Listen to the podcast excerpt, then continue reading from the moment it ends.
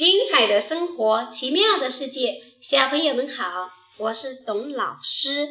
今天老师们和小朋友们一起做了一个火灾现场逃生的演习，每个小朋友都按照老师的要求做了。老师在这里表扬你们，给你们一个掌声，好不好？嗯，太棒了。那。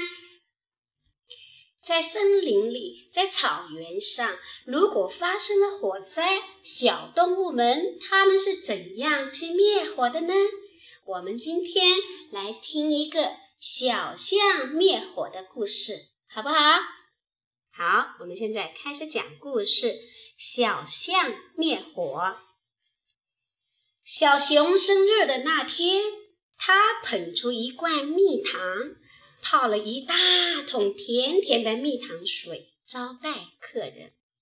小象、小猴和小兔来了，他们对小熊说：“生日快乐，小熊！”谢谢大家。小熊拿起勺子说：“来喝一碗蜜糖水吧，愿大家甜甜蜜蜜的生活。”好啊，好啊。小猴伸手接过一大碗蜜糖水就喝，小兔也捧起一个小碗喝了起来。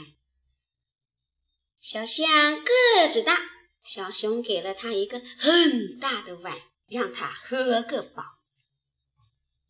大伙正喝得高兴，突然听到门外啪啪啪的一声响，啊！一只飞来的大爆竹落在了大草堆上，干草里嘶嘶嘶地冒出浓烟来。不好，大草堆着火了！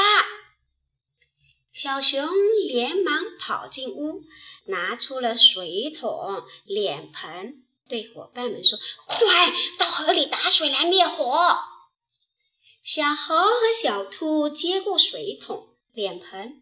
小熊又捧起一只大木盆，一起急匆匆地朝河边跑去。只有小象没去，它挥舞着长鼻子，不停地扑打着大草堆。可是草堆的火越烧越旺，小象一想，赶紧跑进小熊家里，把长鼻子伸进盛着。蜜糖水的大桶里，咕嘟咕嘟喝足了蜜糖水，又飞快地跑到大草堆前，竖起长鼻子，喷出一股股蜜糖水，哗哗哗，哗哗哗。当小熊、小猴和小兔打了水回来，大草堆上的火已经熄灭了，不再冒烟了。小熊很奇怪，问小象：“咦，你是怎么把火灭掉的呀？”小象说：“我用大桶里的蜜糖水来灭了火，真了不起！”太好了，小熊高兴地说：“用蜜糖水救火，我怎么没想到呢？”小朋友。